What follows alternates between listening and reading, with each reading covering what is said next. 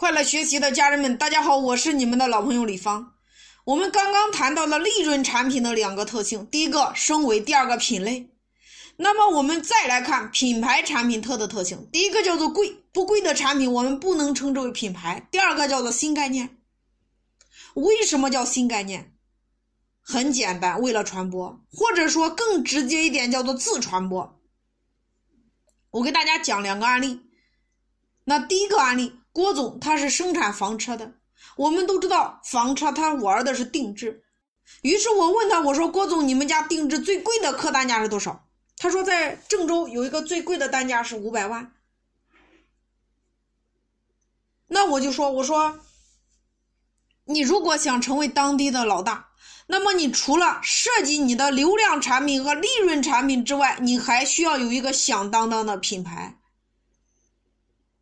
于是呢，他设计出了一个价值三千万的一个品牌产品，放在了他的店里做镇店之宝。所以你会发现，当我们这样做的时候，来自整个河南省的很多有钱的人到了当地，都会愿意到他店里去参观一下，大家都会看一看，很好奇啊，觉得这个三千万他的定制房车究竟长啥样。所以它就形成了一个自传播的一个属性。那么另外的一个案例，在郑州有一家理发店，他们家最便宜的流量产品是一百块钱理十次发，然后上面的价格是二十八、三十八到九十八理发，单独的理发的价格，上面还有两百和四百的定制的理发。但是它的品牌产品怎么设计呢？大家听好了。理一个头发最贵的一万九千九百九十九，也就是两万块钱。按道理来讲，一个理发店理个头发，充其量也就二十八、三十八，他怎么敢要价两万呢？当他家私人定制价格做到两万的时候，大家猜一猜，他们家的普通理发师哪个价位客户选的最多？答案是三百。但是如果没有这个两万的私人定制在那儿做支撑的话，那他们家理发最多的也就是三十八，或者说九十八。但是有了这个两万的私人定制理发的这个价格，那么他们家的三百的反而是最多的。其实这就是比价系统。他们家两万的理发主打就是私人定制。那各位猜一猜，有没有人会花两万来理个头发呢？答案是有的，只要你敢开价，就有人敢买单。这就是从整个流量产品到利润产品，再到品牌产品的设计和规划。所以我们在去做商业模式或者说营销模式之前，我们要打通的叫做产品你的设计和规划。产品一定有三个：流量产品、利润产品和品牌产品。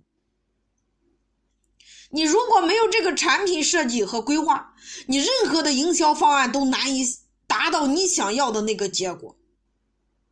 所以说，产品模型它的设计是为了让你的营销方案变得更加的容易。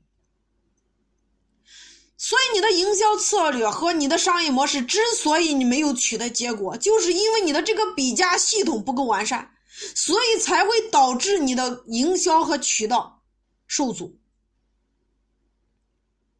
所以我们要做的，大家听好了，你无论你去今天跟谁学习，你首先要做的第一件事情就梳理你的产品模型，也就是你拿什么来圈人，拿什么来变现，拿什么来镇店。如果没有这个产品模型的梳理，你就开始直接植入你的营销方案、营销策略、商业模式，开始招商加盟，我敢保证，你一定是越做越难。这就是为什么大家在市场上学了那么多方法，最后没有用的结果。所以，产品模型是商品，是你今天定商品、你的商业模式成功的第一步。